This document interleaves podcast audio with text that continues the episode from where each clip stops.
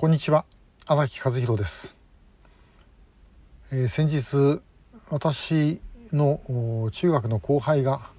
政治犯収容所に入れられたという話を知りまして、えー、ちょっとショックを受けております。で私はあの東京の国立にあります東宝というあの霧木片に同じの霧ですね。に月2つの方。東宝という中学高校出てるんですけどもその中学の時の私の10期後輩になります、えー、リー・セイボンという後輩が、えー、実は北朝鮮に行って、えー、そして政治犯収容所に入れられた。えー、ということが分かったんですね。これ全く偶然だったんです。で実はあの私の後輩っていうのはもう一期下に1人、えー、北朝鮮行って戻らなかったのがいます。で、えー、そちらを調べてる時にもう一人いるっていう話があってですね。でそれを名前だけ書き留めてあの置いたんですけどもでたまたまその名前をあの連、えーノーフェンスというあの北朝鮮の政治犯収容所をなくすアクションの会ですね、えこのソン・ユンボク副代表が見つけてですねいやそれは実はあのカン・チョルファン安局と一緒に北朝鮮の収容所にいた人物だというふうにですね教えてくれました。で、えー、実はこの本お読みになった方がひょっとしたらおられるんじゃないかと思います。えー、カン・チョルハンさんがあの今北韓、えーと、戦略センターの代表ですけども収容所出て脱北して、えー、そして最初に書いた本の翻訳がこれだったと思います。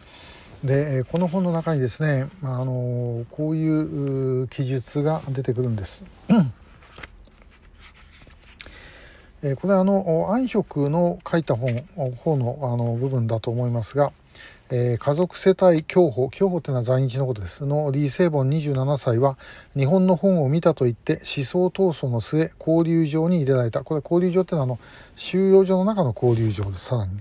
えー、1982年に北送されたまま連絡が途絶えた夫に会わせてやると言われて祖国訪問団の一員として報北した。リー・チュンファ49歳とその息子のリー・セイボン息子の娘のリー・ミーファーも収容所に来て死ぬほどの辛酸をなめていた。リー・チュンファとリー・センボンは最初は盛んに抗議をしていたがやがてそんなことが何の役にも立たないことを悟った。彼らは朝鮮語ができないので一層大きな苦痛を味わった。リーチュンファおばさんが警備をしている時のことだった。唐辛子の苗木が半分以上も使えなくなったことが分かったのである。でばあさん正直に話せ。唐辛子の苗を誰がダメにしたのか。恐ろしい剣幕の地区組長の表情にたじろいた。リチュンチュンファおばさんはただでさえ朝鮮語ができない上に思想闘争の場に立たされしどろもどろになった。先生様リチュンファおばさんが変なアクセントで地区組長を呼んだそれでも唐辛子が全部死なせてはいませんでした。その言い方があまりにもおかしくて、笑いをこらえようと必死だった地区組長は、それ以上叱ることができずに、このばあさんめ、話はきちんとしろと言って終わりにしてしまった。息子のリセボンはチュンファおばさんに輪をかけて朝鮮語ができないため、私たちとほとんど意思疎通を図れなかった。セボンの長兄のリー・チョルヘと弟のリー・ソンヘはまだ日本で暮らしているという。セボンの家族は言葉こそできないが人情に厚く起点が利く人たちであったため人々に好感を持たれていた。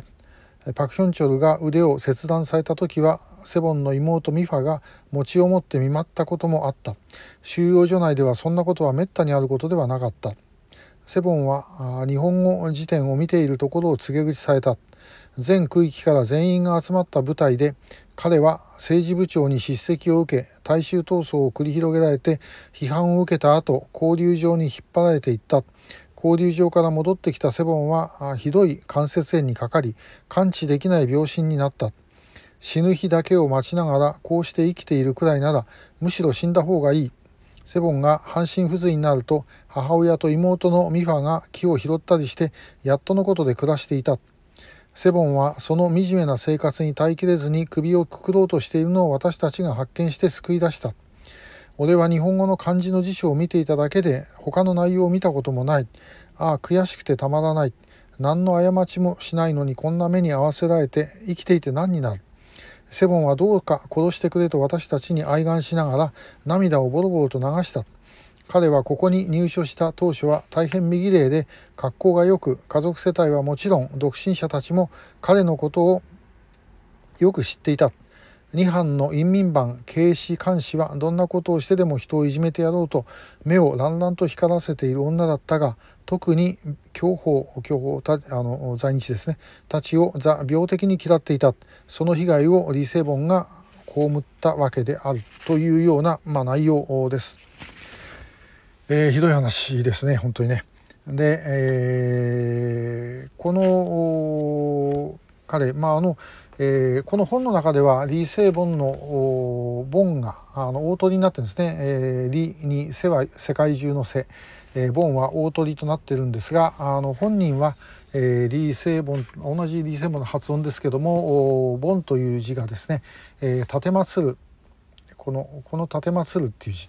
えー、報ずるっていう字ですね、えー、になってます。あの朝鮮語では読み方同じ、えー、です。ですからまああのもともと北朝鮮では、えー、朝鮮語あの漢字使いませんので、えー、おそらく音で聞いていたのをまああの日本語の本作る時に、えー、この大鳥を当てたんだろうと思います。でも実際にはあの立てまつる方ですね、えー、さてこれどういうふうにあの考えるべきかということなんですが、まあ、ちょっと今日時間が短くなるんで、えー、と明日ですねあの続けて、えー、声の話をしたいと思います。ありがとうございました。